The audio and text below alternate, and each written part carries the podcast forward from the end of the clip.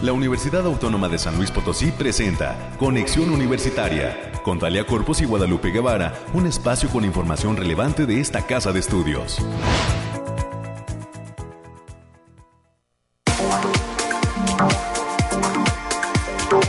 Es mañana de martes, hoy 18 de enero del año 2022. Muy buenos días a todas las personas que están ya en la sintonía de este espacio de conexión universitaria.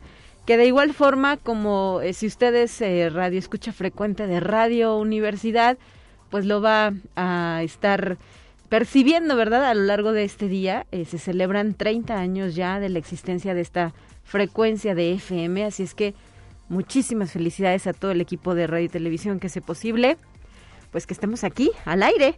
Y ahora no solo a través de la FM en el 88.5, sino también del 1190 de AM, que tiene muchísimos años más, varias décadas más, en amplitud modulada, el 1190, como lo decíamos, ambas con cobertura en la ciudad de San Luis Potosí y su zona conurbada.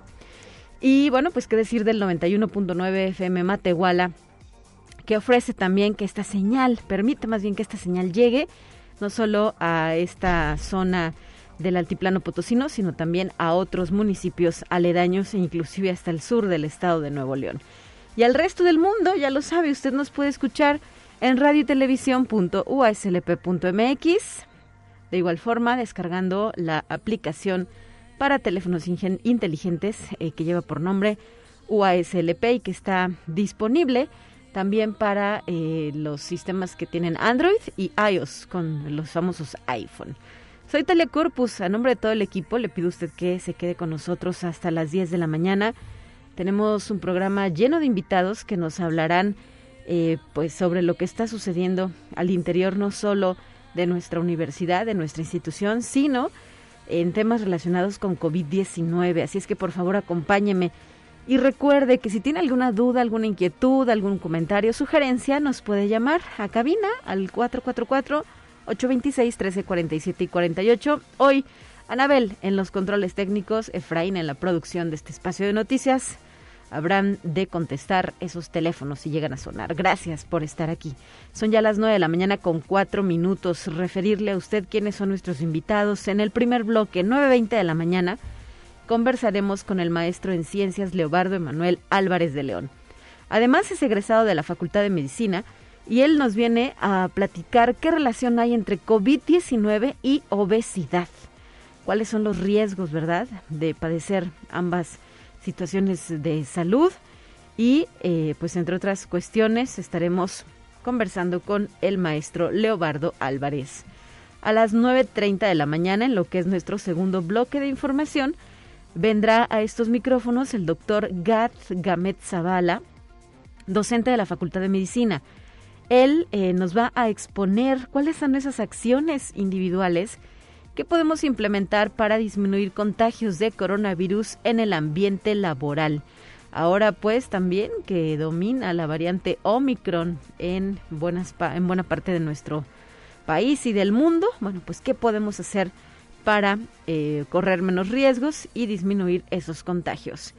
En el último bloque los temas culturales serán para platicar, este último bloque será para platicar con la maestra Juana María Mesa, es docente del Departamento de Arte y Cultura y ella nos trae la invitación a los talleres de artes escénicas y salud que estará impartiendo durante este semestre enero-junio. Eh, hay que recordar que todavía se encuentran abiertas las inscripciones hasta el próximo 4 de febrero, 4 de febrero para participar de esta amplísima oferta del Departamento de Arte y Cultura y reiterar que no es solo para universitarios, sino para el público en general y de todas las edades, porque hay talleres como el que le compartíamos ayer para chavitos y chavitas, niños pequeños, hasta adultos mayores. Todos tienen eh, pues alguna opción de estudio dentro de esta oferta que impulsa la división de difusión cultural de nuestra institución. Pues esto y nuestras secciones de costumbre, el reporte del clima, las noticias de COVID-19, las noticias universitarias con la licenciada América Reyes, quien ya se encuentra en nuestra cabina, así como los temas nacionales y lo que sucede en cuestiones de ciencia. Es lo que tenemos preparado para hoy. Por favor, acompáñeme, estamos iniciando ahora.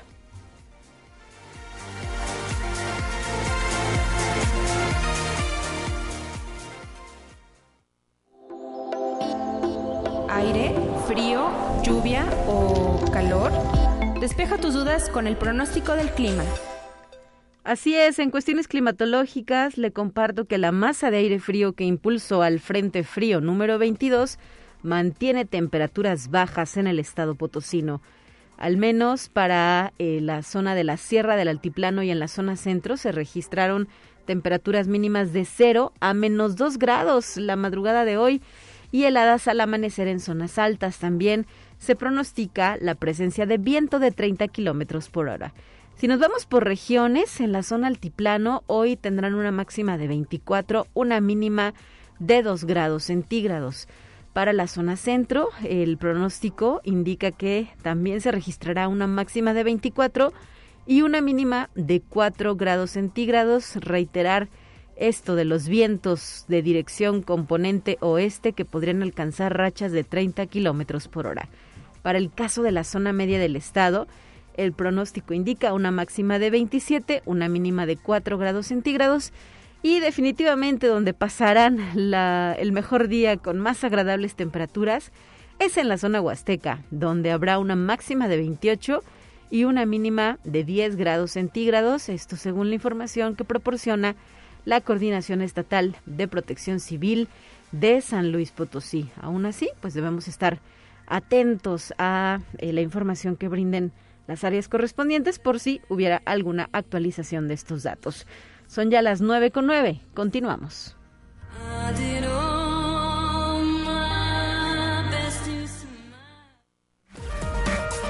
Lo más relevante del reporte COVID-19.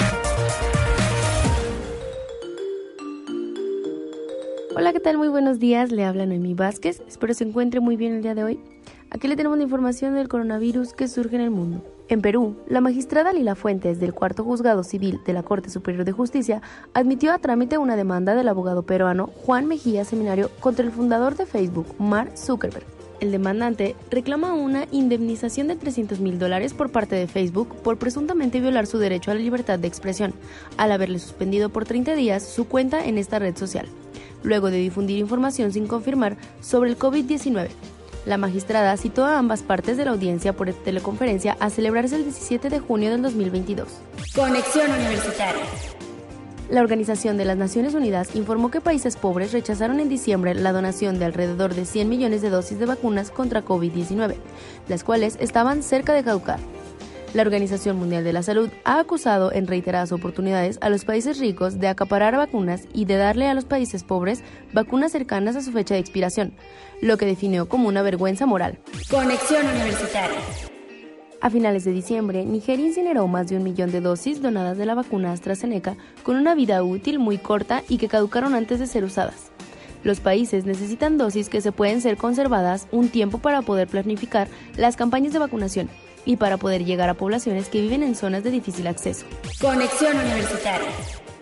La empresa Nike presentó su mandato de vacunas desde octubre pasado, requiriendo que todos sus trabajadores corporativos estén completamente vacunados para la reapertura de sus oficinas. Por ello, ha enviado un correo electrónico a los trabajadores que no están vacunados para informarles que serán despedidos por no vacunarse a tiempo. Esto ha sido todo por hoy, muchas gracias por escucharnos, recuerde seguir las medidas anti-COVID y no dejar de cuidarse. Hasta pronto.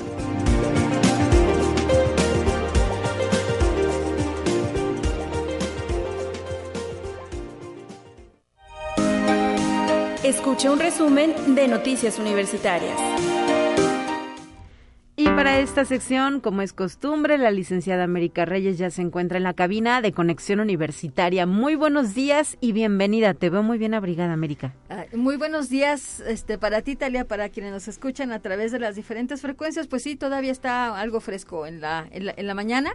Este, así que hay que hay que hay que cuidarnos Así por aquí es. el covid y las gripas y la influenza y ya no sabemos qué más y también nos unimos a la felicitación eh, por el 30 aniversario de Radio Universidad en su estación de frecuencia modulada uh, abrazos para todas y todos quienes conforman Que se oigan las fanfarrias, ¿verdad? no tenemos por por ahí favor, algún efecto, unos fanfarria, aplausos, algo, ¿verdad? un verde o algo ¿no? bueno, pues vamos a Bueno, ahí le dejamos de tarea la producción. Exactamente. Bueno, vamos a darle la información. Y la Universidad Autónoma de San Luis Potosí inició la las negociaciones salariales y del nuevo contrato colectivo de trabajo 2022 con sus dos organismos gremiales. Estos son la Unión de Asociaciones de Personal Académico, la OAPA, y el Sindicato Administrativo y de Servicios. El acto estuvo encabezado por el rector, el doctor Alejandro Cermeño Guerra, así como los secretarios de los sindicatos, la maestra María Luisa Helga Sánchez Almazán, quien es secretaria interna de la UAPA, en representación de la ingeniera Marta Lucía López Almaguer, así como el señor Gerardo Rivera Müller, quien es secretario general del Sindicato de Personal Administrativo y de Servicios. El rector destacó la buena voluntad de la institución y manifestó que se esperan fructíferos resultados. Y como lo anunciábamos el día de ayer, esta casa de estudios dio inicio de manera formal al proceso de preinscripciones para el ciclo escolar 2022-2023. El rector, el doctor Alejandro Javier Cermeño Guerra, estuvo acompañado de la doctora Claudelena González Acevedo, quien es jefa de la División de Escolares, quienes se encargaron de informar que el proceso de preinscripción se llevará a cabo en su totalidad de manera virtual a través del enlace https dos puntos diagonal aspirantes Y también decirles que la Facultad de Ciencias Químicas presentará este 21 de enero a las 16.40 horas el boletín SAIR que realiza a través de un comité editorial con que cuenta la entidad. La transmisión se realizará en vivo a través del, del YouTube de la UASLP. Y la División de Vinculación de esta Casa de Estudios invita al curso de Participación Ciudadana 2022 que impartirá Luis Antonio Serna González. El costo de inversión para este curso es de dos mil pesitos. Tendrá lugar los días 3, 4, 5, 10, 11 y 12 de marzo de 2022 en un horario de 18 a 20 horas los días jueves y viernes y los sábados de 10 a 13.30 horas. Para mayores informes e inscripciones eh, pueden mandar un correo a gabriel.de león arroba uaslp.mx o bien en el teléfono 4441 027200 la extensión es la 7127 y también de comentarles que este 26 de enero arrancan los espacios de consumo responsable de la agenda ambiental de la UASLP. La cita es en el estacionamiento de la Facultad de Estomatología en la zona universitaria poniente, mientras que el 27 de enero se tendrá lugar en el Centro de Información en Humanidades, Bibliotecología y Psicología de la zona universitaria oriente. Se van a recibir residuos orgánicos, composteables, electrodomésticos, electrónicos, lonas vulcanizadas, pilas alcalinas y textiles, así como plástico, tetrapack, papel, cartón, vidrio y plástico. Y la Facultad de Ingeniería informa a los egresados y egresadas que se mantiene abierto el preregistro hasta el próximo 26 de enero para acceder al examen general de egreso EGEL Plus, que se llevará a cabo en el mes de marzo. Pueden consultar más información sobre el temario y guía en el portal www.ceneval.edu.mx. Y la División de Vinculación invita al concurso Implementación de las 9S, que busca generar un ambiente de trabajo seguro en la organización, el cual está dirigido a los líderes de proceso. Pueden consultar las fechas de realización para el mes de febrero y marzo de este 2022 y para pedir informes lo pueden hacer con Julisa González al teléfono 4441 02 7200. La extensión es la 7118 o bien mandar un correo a julisa uaslp.mx y el del 18 de febrero al 27 de agosto desde el este presente año, el Centro de Capacitación en Ingeniería de Materiales, el CECIM, de la Facultad de Ingeniería, va a llevar a cabo el diplomado especializado en fundición de hierros grises. Lo anterior fue dado a conocer por el doctor Mitsuo Osvaldo Ramos Aspeitia, quien es director del CECIM, y con este diplomado se busca que tanto alumnos de la Facultad de Ingeniería como público en general tengan una opción más para capacitarse de manera más especializada en este tipo de temas. Y la División de Vinculación de la UASLP invita a las empresas, gobierno y organizaciones a la tercera Feria Virtual UASLP de Prácticas Profesionales y Servicio Social que se llevará a cabo hasta el 4 de marzo de 2022. Los interesados pueden registrar sus vacantes en la página http dos puntos diagonal diagonal btu.uaslp.mx para mayores informes en el teléfono 4440 41 02 72 46 o bien al correo lucero arroba uaslp.mx. Muy bien, una más antes de despedirnos, América, nos quedan un par de minutos. Bueno, y también comentarle ya finalmente la Facultad del Hábitat de esta Casa de Estudios mantiene abierta en el periodo de enero a abril de 2022 la convocatoria de la maestría en Ciencias del Hábitat, que es un posgrado de tiempo parcial y profesionalizante que se imparte en horarios vespertinos y durante los fines de semana. Así lo informó la coordinadora, la maestra Norma Alejandra González Vega, quien detalló que este programa educativo iniciará clases en agosto del año en curso, tras haber pasado por un riguroso, riguroso proceso de selección de las y los integrantes de la generación 2022-2024. Muy bien, pues con esto cerramos el bloque de noticias universitarias. Gracias por habernos acompañado. Excelente día para todos. Bye. Son las 9 de la mañana con 17 minutos y le tengo una invitación más para que el día de hoy, a través de nuestra cuenta de Facebook, Conexión Universitaria UASLP, eh, se entere sobre qué va la maestría en educación que ofrece la Facultad de Psicología. A las 11 de la mañana, mi compañera Guadalupe Guevara tendrá una conversación con su coordinador, el doctor Alfredo Méndez Ramírez. Le reitero, hoy, 11 de la mañana, por Facebook Live de Conexión UASLP, se hablará sobre la maestría en educación que usted puede cursar dentro de la UASLP. Es la invitación que le tengo. Y el próximo jueves también eh, habrá eh, pues más información, en particular sobre la maestría interdisciplinar en estudios de paz con su coordinadora, la, doctora Paulina Monjaras Fuentes. Esto será el jueves 20 de enero, de igual manera a las 11 de la mañana por Facebook Live de Conexión Universitaria. Son ya las 9 con 18. Tenemos más.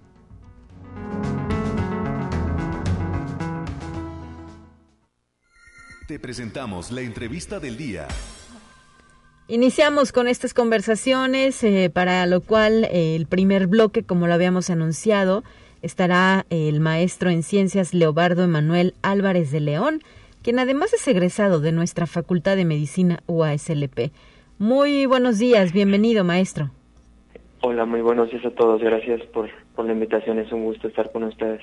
Y eh, pues hoy en particular nos interesa tener información precisa sobre lo que es la obesidad como factor de riesgo en personas con COVID-19.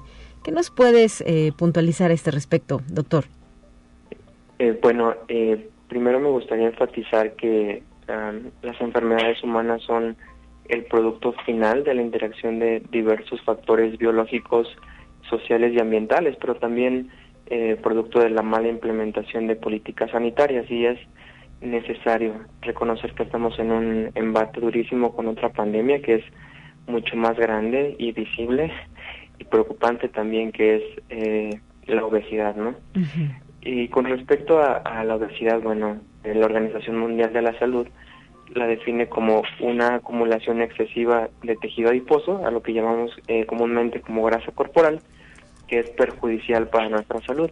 Generalmente esta grasa se localiza a nivel central, en lo que denominamos como lonjita, y que eh, tiene pues efectos eh, negativos. De hecho, la obesidad es un problema de salud pública grave.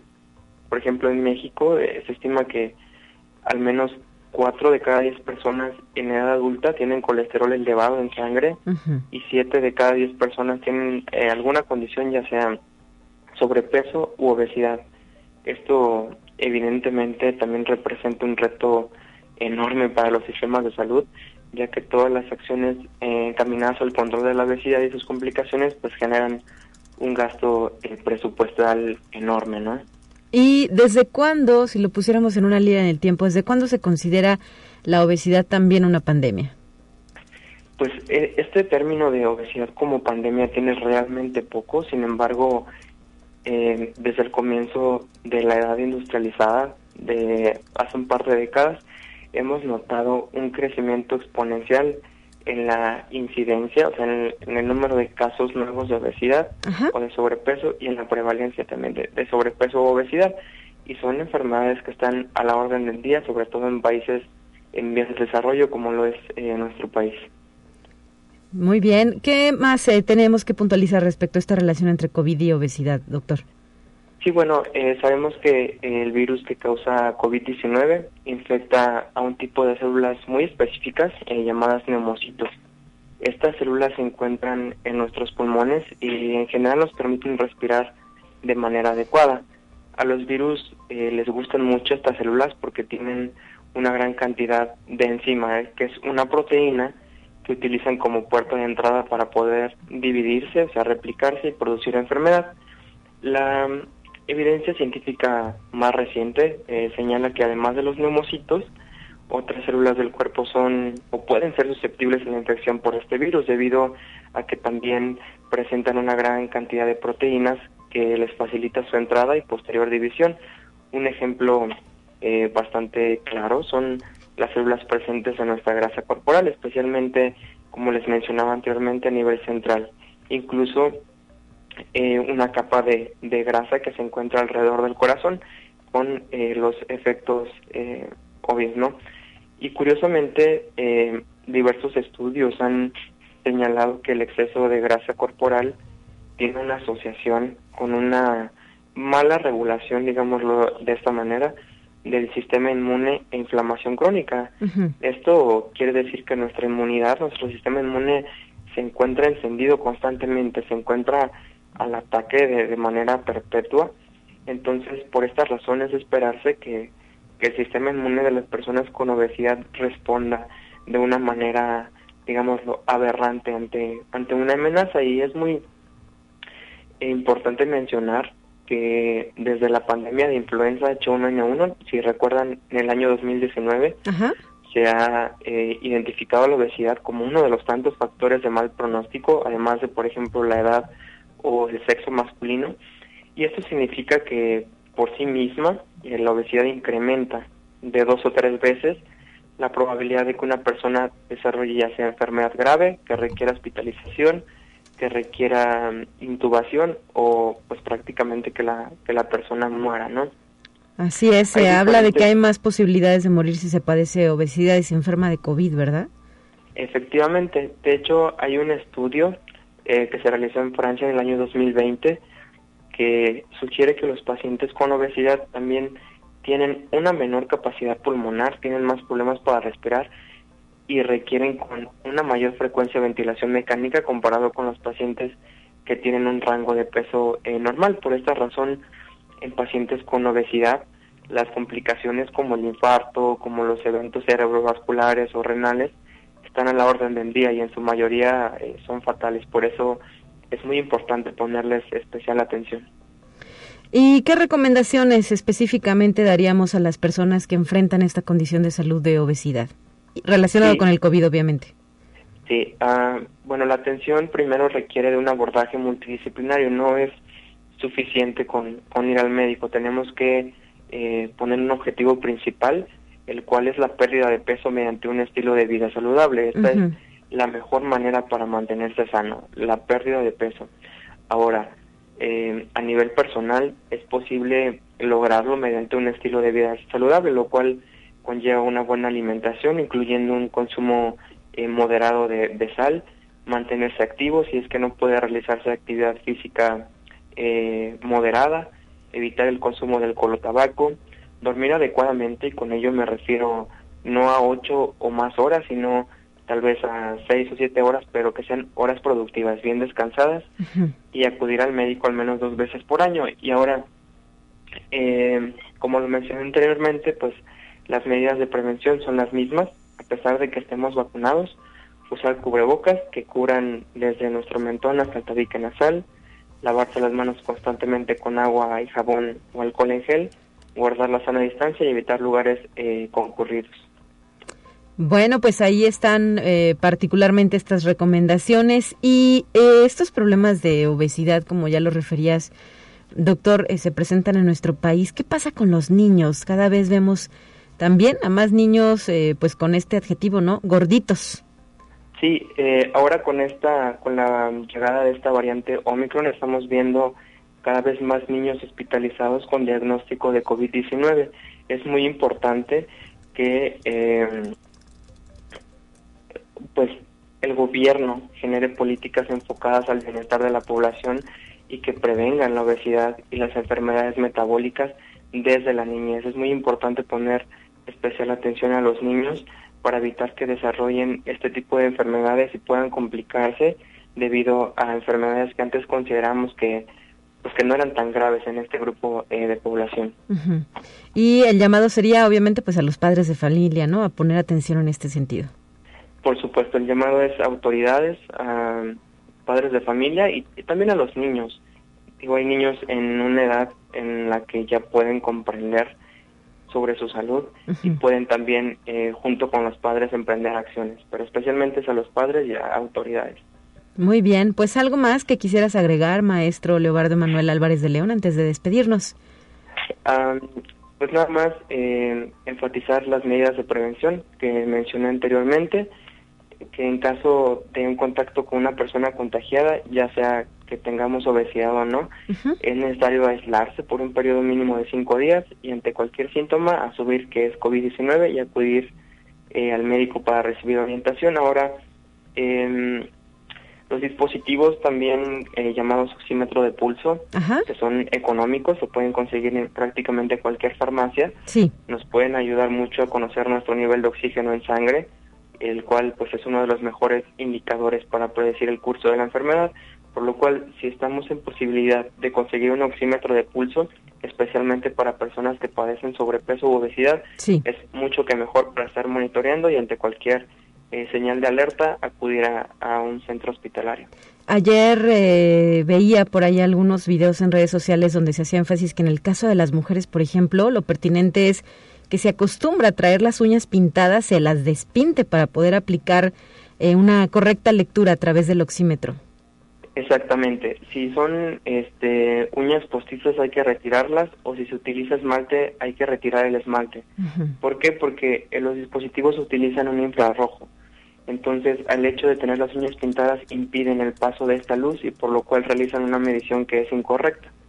La mejor manera es traerlas despintadas. Y lo más importante también, doctor, ya que vienen las campañas eh, para reforzar la vacunación, que se apliquen su inmunización contra COVID-19. Efectivamente, especialmente en eh, profesores, adultos mayores, mujeres embarazadas y personas con comorbilidades como son eh, sobrepeso, la obesidad, la diabetes y la hipertensión hay que estar eh, todos al pendiente de cuando nos toque la vacunación. Muchísimas gracias por traernos este tema a los micrófonos de Conexión Universitaria y pues estaremos eh, en contacto. Muy bien, les agradezco mucho. Gracias, hasta la próxima. Son ya las nueve de la mañana con 29 minutos y eh, pues nos platicó con nosotros el maestro en ciencias Leobardo Manuel Álvarez de León, egresado de la Facultad de Medicina de nuestra universidad sobre COVID-19 y obesidad. Y eh, pues no olvide también que eh, ya viene la aplicación de la vacuna de refuerzo para el sector de la población de 40 y más. Esta misma semana se habrá de llevar a cabo, según lo daba a conocer el día de ayer el gobierno del estado de San Luis Potosí. Esté atento a los anuncios en este sentido.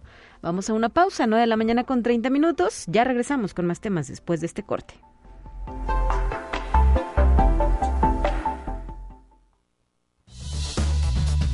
Es momento de ir a un corte. Enseguida volvemos.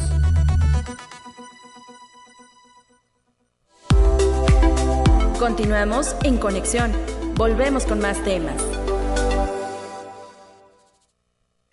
Te presentamos la entrevista del día. Y ya en la línea telefónica agradezco la presencia del doctor Gad Gamet Zavala, también docente de nuestra Facultad de Medicina de la UASLP, quien el día de hoy nos viene a compartir algunas acciones individuales que podemos implementar para disminuir contagios de COVID-19 en el ambiente laboral. ¿Cómo estás, doctor? Qué gusto escucharte. Muy buenos días y bienvenido a Conexión tal? Muy bonito día. Eh, muchas gracias, señorita Talia. Un gusto saludarle como siempre. Hacía tiempo que no platicábamos, ¿verdad? Pero ahí, hoy hay oportunidad de hacerlo. Y sobre todo de un tema tan importante como lo es COVID-19 en el ambiente laboral. Ya hemos visto en las noticias cómo esta variante Omicron hace de las suyas en territorio potosino, que además es súper contagiosa y pues esto pone en riesgo los centros laborales. Sí, claro, por supuesto. Ahorita eh, la variante Omicron eh, pues ha generado un incremento sustantivo en el número de contagios de la población potosina. Eh, inclusive me atrevería a decir que eh, tenemos los picos más altos a lo largo de toda la pandemia de casos positivos de COVID. Esto ya con la vacuna implementada en un alto porcentaje de la población, pues está teniendo un impacto específicamente en primer nivel de atención o en el área de atención primaria a la salud.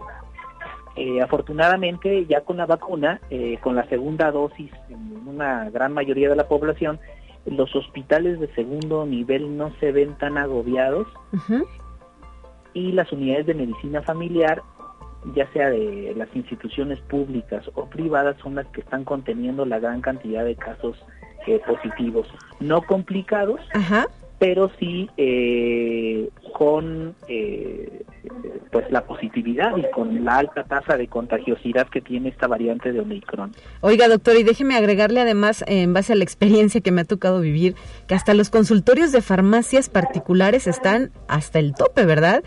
Con esta situación de que parece una gripa, también la solicitud de medicamentos para atender este tipo eh, pues de reacción están a la orden del día en muchísimas farmacias del estado de San Luis Potosí.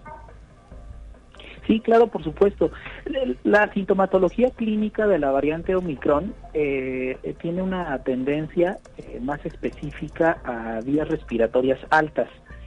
Eh, a diferencia de las variantes previas que se especificaban o se distribuían más en vías respiratorias bajas, lo cual nos llevaba prácticamente al hospital. Eh, ahorita los síntomas clínicos, en base a un muy buen estudio de, la revista de neumonía, que es de Europa, por ejemplo, citan a la fiebre, a la tos, eh, la rinorrea o escurrimiento nasal, sí entre los tres datos clínicos más eh, frecuentes de esta nueva variante, pero también es importante resaltar que el 15% de la población no tiene síntomas a pesar de ser positivo y esto es algo que toda la población y la comunidad eh, universitaria tenemos que tener presente. Así es, porque en todo caso estaríamos contagiando, ¿no? No somos conscientes de que portamos el virus y lo esparcimos a las demás personas, si no usamos además y si no aplicamos estas medidas de prevención. Sí, claro, las medidas de prevención, inclusive eh, eh, Conexión Universitaria, pues ha sido de los medios de comunicación en los cuales pues, hemos tenido estas charlas a lo largo de toda la pandemia, fomentando las medidas básicas eh, para evitar una infección. Y bueno, ahorita los estudios han ido avanzando en este sentido. Hemos, eh, hemos tenido la oportunidad de estar dando datos a través de ustedes, desde, su valioso noticiero, de medidas básicas. Por ejemplo, eh, en un estudio recién eh, reciente de hace un par de meses de la revista prestigiosa de Lancet, hay datos muy interesantes del doctor Derek. Por ejemplo, mantener una distancia mayor de un metro ya ni siquiera de 1.5 metros como lo citábamos hace un año y medio. Ahorita una distancia de un metro nos protege en un 18% más que aquellos pacientes o seres humanos que están a menos de un metro de distancia. Eh, ya considerando esta nueva variante y con la alta contagiosidad que conlleva. Eh, tener, por ejemplo, el uso de cubrebocas, eh, pues nos protege en un 15% más que aquel que no tiene cubrebocas, pero si además usamos el N95, se incrementa el porcentaje de protección en un 50%. Y si ambas personas ocupan cubrebocas, pues el porcentaje es aún muchísimo más alto. La protección ocular con gafas, inclusive las que venden en cualquier ferretería, por ejemplo, transparentes, eh, nos protegen hasta en un 22% okay. Eh, eh, el riesgo de podernos contagiar de COVID. Sí es importante seguir manteniendo estas medidas, si bien tenemos que ya adaptarnos a, vivir con la pandemia, tenemos que seguir llevando a cabo nuestras actividades, pues es importante llevar las actividades pero con responsabilidad social, porque ahorita el primer nivel de atención eh, tiene casos eh, muy eh, voluminosos de pacientes COVID y esto inevitablemente nos conlleva a que por pura probabilidad matemática casos se estén yendo a segundo nivel con el riesgo de que se llene el hospital y entonces entremos en una situación otra vez eh, muy difícil en el sistema de salud eh, potosino en este caso. Entonces sí son eh, las medidas básicas de siempre que se han comentado en conexión universitaria, pues son las que tenemos que tener la población en general. Sí hemos notado, inclusive los medios de comunicación como ustedes, eh, lo han expresado, un, relajamiento de la población en general, un, relajamiento de la población en general, la cual eh, pues se está viendo reflejada en este número de casos muy, muy elevados en, la población potosina. Bueno, pues ante cualquier sospecha, ya con estas características que nos ha dado, una tos, un escurrimiento nasal, algo de fiebre, una gripa, hay que aplicarse esta prueba contra COVID-19, doctor, o qué recomienda? ¿O aislarse ya nada más? Eh, bueno, si el paciente es laboralmente activo, eh, sí eh, es importante que, vaya a un centro de salud eh, para evitar brotes en, nuestra zona industrial. Eh, ya ante la vacuna, el día, los días de aislamiento se han reducido al 50%.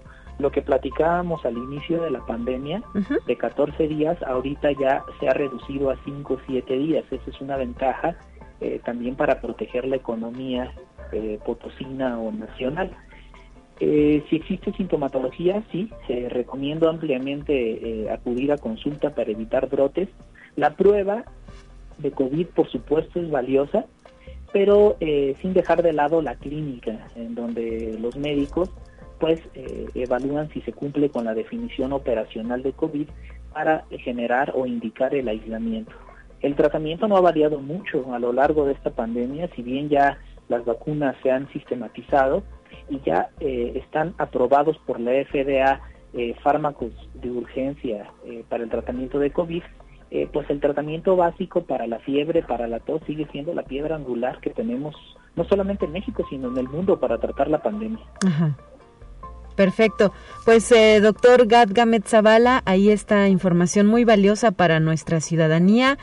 Eh, bien sabemos que en este momento los repuntes, los contagios de COVID-19 han subido de forma alarmante, no solo en el estado de San Luis Potosí, sino en México y el mundo. Y pues quienes no hemos enfermado, quienes en este momento nos encontramos sanos, deberíamos eh, continuar aplicando todas estas medidas, no confiarnos y ayudar a que pronto, eh, pues más pronto de lo que imaginemos, nuestra eh, ambiente pueda eh, pues ir recuperando su extrañada, ya muy extrañada normalidad, ¿verdad? prácticamente son ya pues casi dos años de pandemia y eh, pues ya muchos desearían estar haciendo su vida ordinaria. Sí, por supuesto. Yo creo que la responsabilidad social de todos es muy importante. Yo la verdad infinitamente agradecido con medios de comunicación prestigiosos como ustedes que nos ayudan al sector salud a difundir a la población en general que adopte las medidas básicas para evitar eh, una infección eh, voluminosa de la población ante la pandemia, eh, pues hacer un exhorto a la población de que sigan estas medidas. Está perfectamente comprobado que quienes siguen las medidas, inclusive en dos años, no se han contagiado sí, sí, sí. Y, y, siguen prácticamente sanos. Y bueno, exhortar a la población de que también eh, pues tengan un poquito de paciencia ante los altos volúmenes de, pacientes eh, para su atención en la institución pública o privada que sea y por supuesto ser responsables inclusive con sus propios familiares. Así es, sabemos que nuestros médicos en México están eh, pues dando siempre su máximo esfuerzo, inclusive pues hemos perdido a personal de salud tanto de carácter público como privado dentro de esta pandemia y ustedes también están agotados, ¿no? Eso deberíamos entenderlo, deberíamos ser empáticos. Ya tantos meses de trabajo intenso, de consultas, de llamadas a medianoche, de solicitudes de ayuda, porque lo que está en riesgo son vidas humanas. Esto deberíamos, eh, pues, todos los días darle las gracias y reconocer ese trabajo que ustedes realizan, doctor. Sí, por supuesto, muchísimas gracias y pues reconocer a todos los agentes. Eh, del sector salud están los médicos, pero bueno, también está el personal de enfermería que está ahí eh, en la batalla, eh, trabajadoras sociales, químicos que son los que toman las muestras y, también incluiría a, instancias gubernamentales, medios de comunicación, pues todos nos hemos estado sumando en estos esfuerzos para contener la pandemia. Así es. Muchísimas gracias por habernos traído este tema a la mesa de conexión universitaria, doctor Gatka Metzabala. Todavía alcanzamos a desearle un feliz 2022. Bueno, ya pasamos de la quincena, ¿verdad? Dijimos que hasta el 15 de enero íbamos a felicitar, pero no importa. Muchas gracias por habernos eh, acompañado y que sea un buen año para usted, doctor. Igualmente, estamos a la orden y, bueno, eh, desde la universidad eh, trabajando para fomentar el conocimiento, no solamente en COVID, sino en cualquier otro tema médico. Por supuesto. saludarles. Gracias, hasta la próxima. Hasta la próxima. Son ya las 9 de la mañana con 44 minutos y ya que hablamos de este tema, eh, pues no está de más recordar que la Universidad Autónoma de San Luis Potosí, a través del Centro de Investigación en Ciencias de la Salud y Biomedicina, está ofreciendo, a través de la Unidad de Diagnóstico Clínico por Laboratorio, esta aplicación de pruebas contra de pruebas para identificar si se porta o no el virus, el coronavirus. La prueba PCR tiene un costo de 1.400 pesos para el público en general y de 650 pesos para estudiantes y personal UASLP que deberán presentar su último talón de pago o su credencial. También se cuenta con la prueba rápida de antígeno que tiene un costo de 500 pesos y para ello hay que reservar a través de internet su cita en www citas uaslp.com. Ahí en esta página puede agendar el momento en el que desea hacerse la prueba. Y si tiene alguna duda, también se puede comunicar a la línea telefónica. Está disponible el 444-826-1450, extensión 8500. Le reitero, este servicio es para universitarios, pero también para el público en general. Son ya las 9.45. Tenemos una sección más lista para escuchar ahora.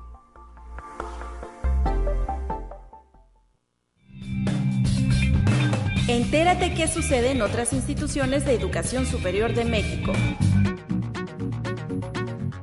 Con el fin de fortalecer la vinculación de la comunidad estudiantil y docente de la Universidad Autónoma de Coahuila con el sector productivo, el rector Salvador Hernández Vélez firmó un convenio de colaboración y asistencia con la Cámara Nacional de la Industria de la Transformación, la Canacintra, Delegación Torreón. Conexión Universitaria. Hablar de la biznaga, una especie de cactus que se encuentra en el altiplano mexicano, en las zonas áridas de Oaxaca, Puebla, Estado de México, Querétaro, San Luis Potosí y Sinaloa, es referirse a un recurso natural que se encuentra en la lista de especies en peligro de extinción. De ahí la importancia de reflexionar sobre su conservación. Así subrayó José Saturnino Díaz, profesor investigador de la Facultad de Biología, quien expresó que esta especie utilizada en la tradicional rosca de reyes, en los chiles en hogada, como cubierto o dulce de mesa, tiene un crecimiento tan lento que para poder ser exportable tarda entre 40 y 60 años. Conexión Universitaria. La capacidad de estudiar los correlatos neurales y los estados mentales subjetivos con técnicas de neuroimagen y modelos animales ha permitido a los neurocientíficos aprender sobre las bases neurobiológicas del impulso sexual, el amor romántico, el desamor, entre otros mecanismos. Así lo destacó Tamara Cibriana Yanderal, investigadora del Instituto de Neuroetología de la Universidad Veracruzana. Conexión Universitaria.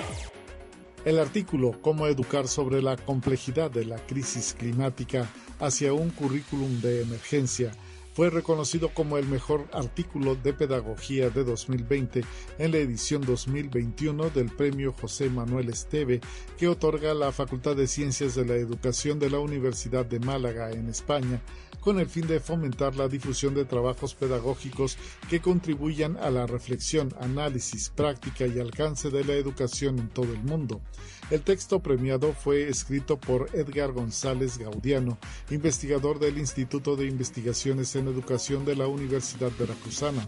Pablo Meira Cartea, investigador de la Universidad de Santiago de Compostela, y José Gutiérrez Pérez, investigador de la Universidad de Granada.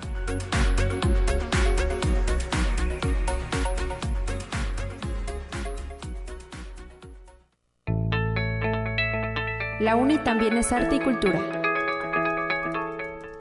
Nuestra recta final con temas culturales y por este motivo la maestra Juana María Mesa, docente del Departamento de Articultura de la UASLP, también se encuentra ya lista en la línea telefónica. Muy buenos días, maestra, bienvenida. Muy buenos días, este, un gusto y un placer estar con ustedes y gracias por la invitación. Así es, a reserva de que la memoria me esté fallando, pero creo que es la primera vez que tenemos oportunidad de conversar con usted, una docente de larga trayectoria dentro de este departamento de horticultura que ofrece eh, algunos talleres específicamente a su cargo, unos del área de artes escénicas y otro del rubro de la salud. ¿Por cuál quiere empezar, maestra? ¿Qué nos quiere, qué invitación nos quiere hacer? Sí, pues, pues los dos para mí son mis hijos, son importantes y forman parte de mi quehacer. Entonces, este, pues le parece bien, empezamos por el taller de danza clásica. Sí, adelante.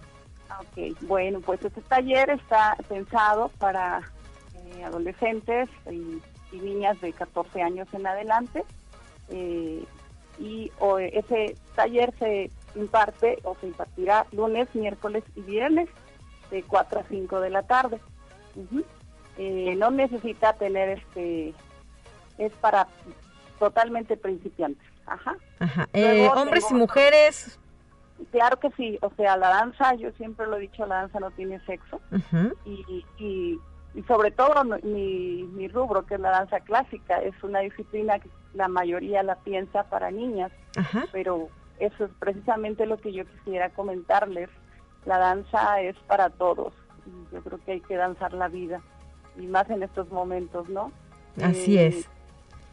Pues sí que nos ha puesto ahora sí que un, alto y, y, un pensamiento creo que ahora debería de ser un poquito más eh, llevado a, nuestra vida, ¿no? Hasta nuestra formación.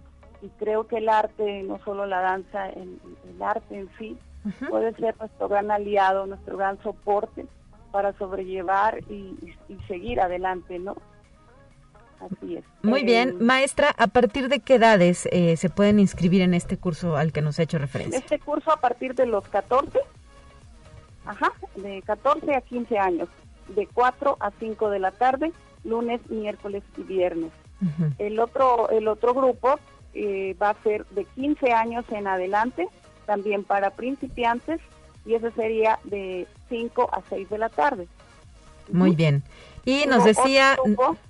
nos decía que no es necesario contar con experiencia, ¿verdad? Porque luego esa es una de las cuestiones que nos asusta, es decir, escuchamos danza clásica y decimos, uy, no, qué complicado, qué difícil, no puedo, me tiemblan las rodillas, me voy a caer.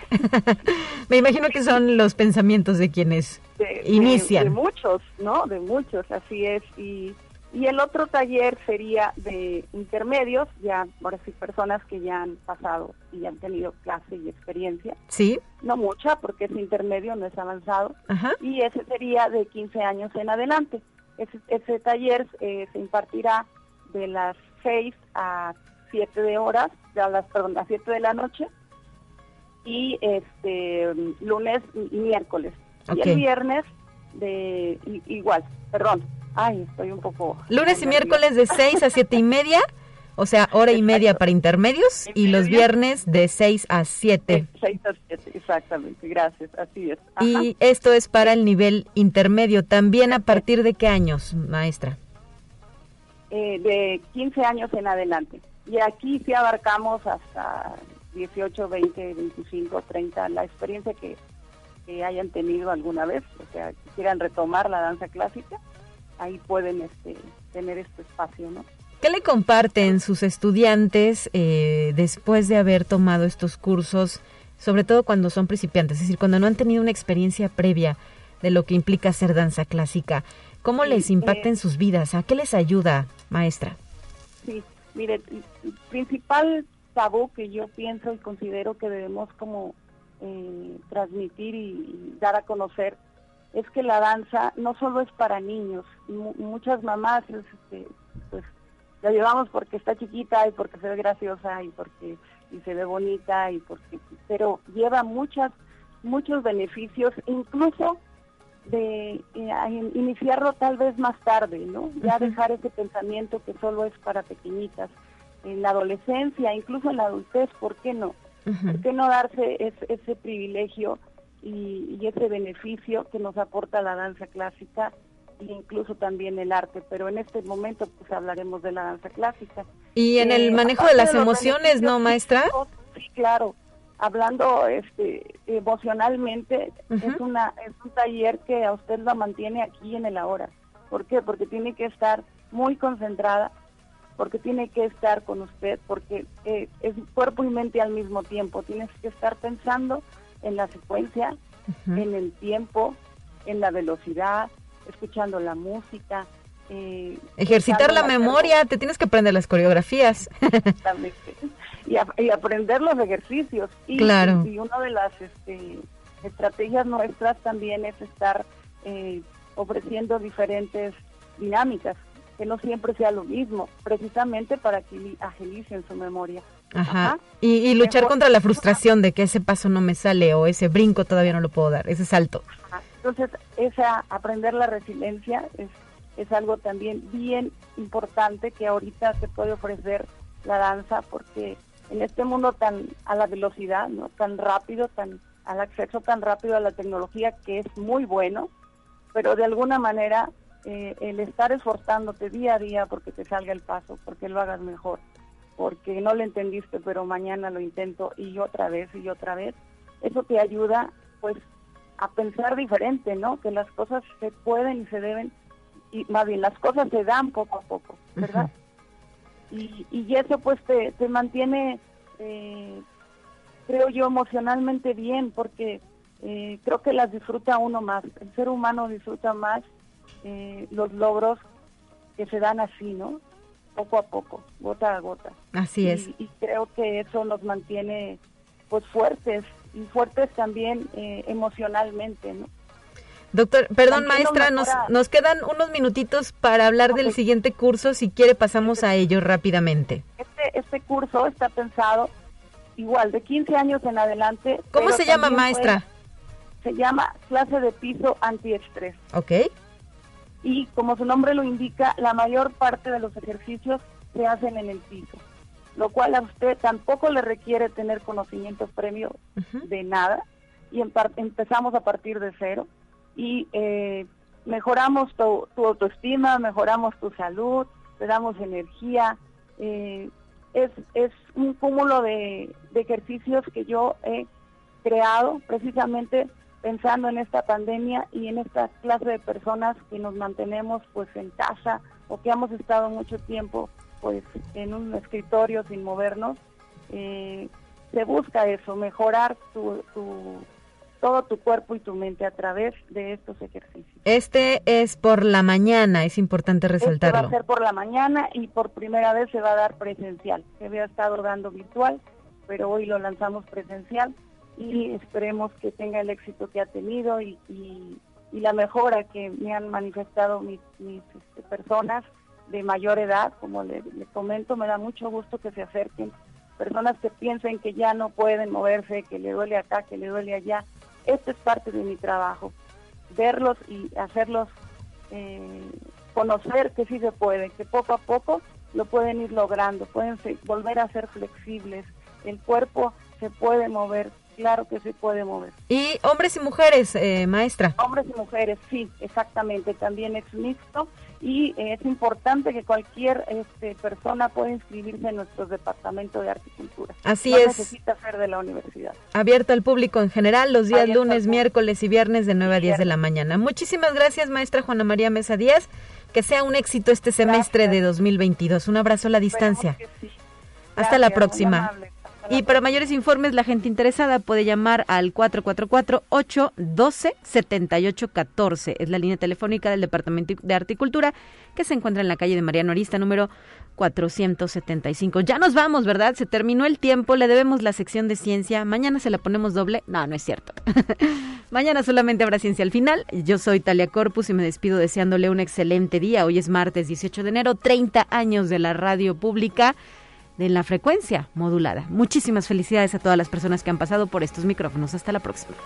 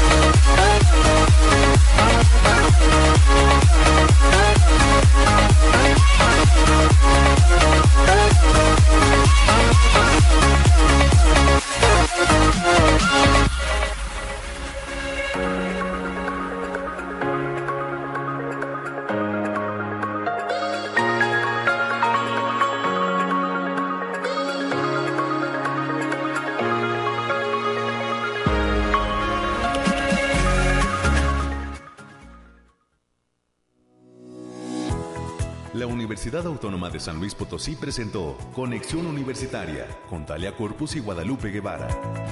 Sintoniza de lunes a viernes de 9 a 10 horas en Radio Universidad 88.5 FM y 1190 AM en San Luis Potosí. En el 91.9 FM con cobertura en el Altiplano Potosino o en el resto del mundo por el portal www.uaslp.mx y la app UASLP de descarga gratuita.